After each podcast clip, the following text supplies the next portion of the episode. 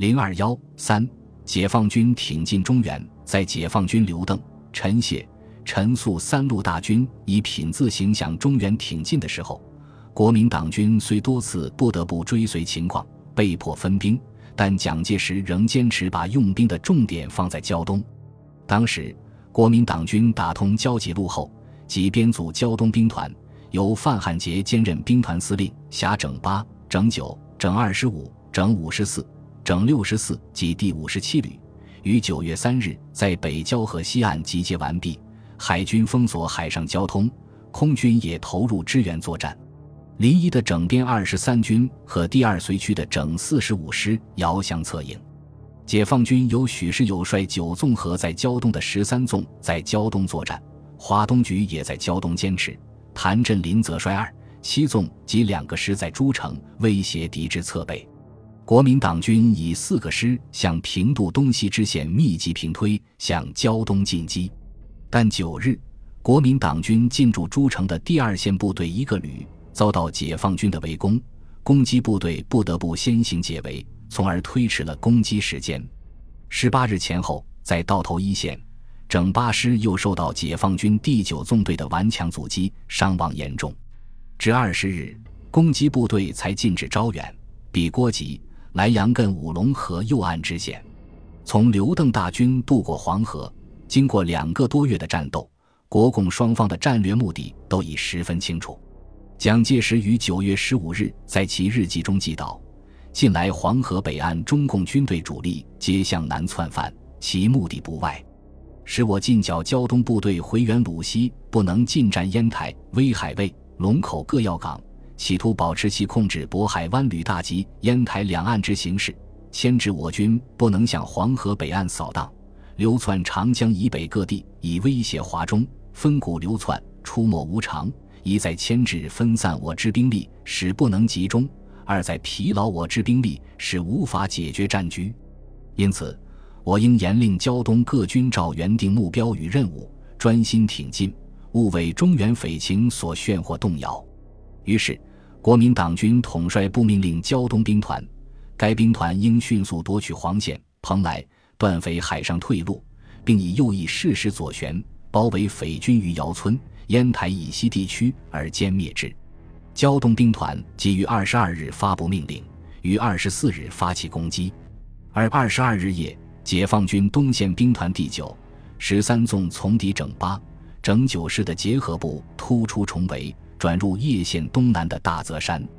国民党军以整九师追击，整六十四师北上夹击，而兵团主力仍继续推进，并于十月一日晨，整五十四师进占烟台。六日，海军陆战队进占威海卫。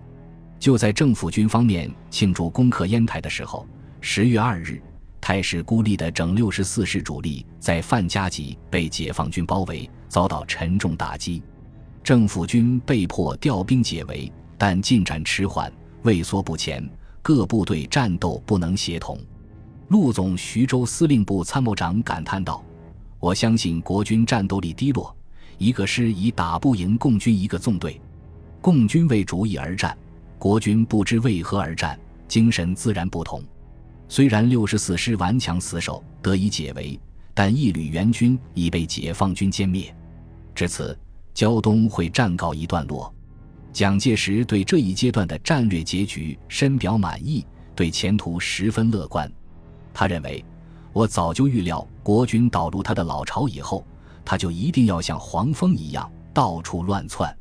实际上，他现在既无根据地，也无目得地，只是窜到那里就算那里，已经完全陷于被动的地位了。总之，认为中共军队主力已被击破。根据地已被捣毁，他已经临到了总崩溃的前夕。他强调，我们自从六月二十五日开始向鲁中沂蒙山区匪军老巢进攻以来，到最近烟台克服为止，为时共三个月零六天。这三个月零六天的时间，可以说是国家转危为安、革命事业转败为胜的关键。这次胶东作战是决定我们剿匪胜利一个重要的转捩点。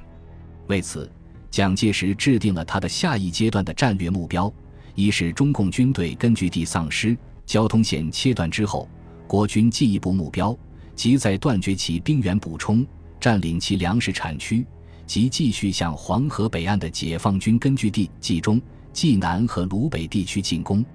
一是中共军队主力既已分散，我们目前的任务就是追剿。在实行追剿的时候，因为匪军飘忽无定，所以就不好再用中央突破的办法，而必须活用兵力，乃能捕捉战机，收获战果。他估计，因为他的老巢已被打破，由于弹药、粮食和交通工具各种条件的限制，他要集中三个以上纵队，五天以上连续作战，乃是不可能的事情。这是一场战略的较量，看谁能达成自己的战略目的。蒋介石虽然看到了解放军受到削弱的事实，看到了解放军外线作战中的弱点，但他没有看到解放军战略转变的主动性，更没有看到解放军在外线作战中的生存和复苏能力，尤其是没有看到解放军建立新的根据地、开辟新战场的能力。当然，蒋介石在胜利的错觉中。对前途仍有深深的忧虑，那就是国民党将领的士气已经难以挽救。国民党军事实上并没有在主动进攻中获得真正的胜利。十月十九日，蒋介石在青岛胶东军事检讨会议开幕致辞中说：“我现在最感苦闷、最觉忧虑的一件事，就是我们一般高级将领具有自动的精神，能够发展天才的太少。我可以说，十个将领中找不出一个来。”如果以你们今天这种精神和能力，而我自己又不严格督导，那我们剿匪军事不知要演成怎样一种局势。虽然毛泽东对解放军在外线作战中的作战能力也做了过高的估计，对外线作战的困难估计不足，但由于解放军在战略上始终保持主动，经过一段时间的相持之后，终于建立了战略的优势地位。